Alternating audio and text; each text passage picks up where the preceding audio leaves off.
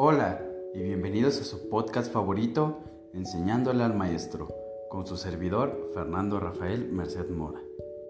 Hoy hablaremos sobre la importancia de la comunicación en una carrera tan importante como lo es la pedagogía. Hay que aclarar desde un primer momento que comunicar no es informar, pues el comunicar es establecer contacto con otro para hacerle saber alguna cosa Informar es hacer que alguna persona determinada se entere de alguna cosa que desconoce totalmente, solo proporcionando datos sin alguna retroalimentación o feedback. Pero esto no quiere decir que la comunicación no sea importante para la pedagogía o no influya. Una vez aclarado esto, podemos abrir el podcast iniciando por explicar lo más básico en la pedagogía la comunicación que existe del profesor al grupo, comenzando por la comunicación no verbal, pues la postura, los gestos, movimientos, lo que transmites visualmente a los alumnos es importante para ir estableciendo el rumbo que tendrán las clases, sesiones o semestre y el rol que tendrás como profesor en el aula.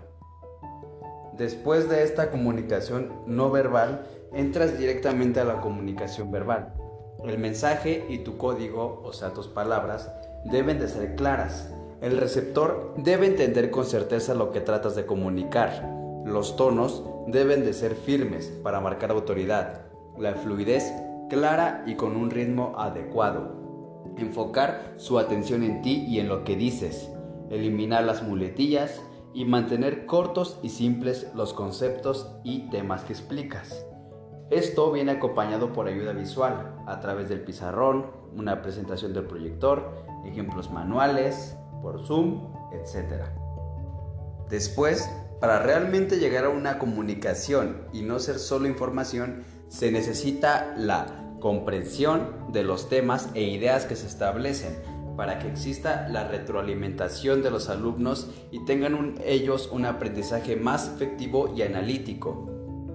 En conclusión, la comunicación es fundamental para la correcta y total enseñanza de cualquier tema, pues si no se tiene práctica y noción de esta misma, solo se explican los temas de una manera compleja, confusa y aburrida, provocando que no presten atención, no se ven interesados por el tema, y aunque los alumnos intenten retener la información, el profesor no podrá explicar por más que lo intente, y el alumno no entenderá absolutamente nada por la falta de capacidad del docente, resultando esto en un problema muy grave.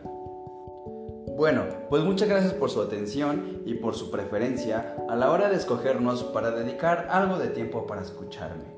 Hasta luego.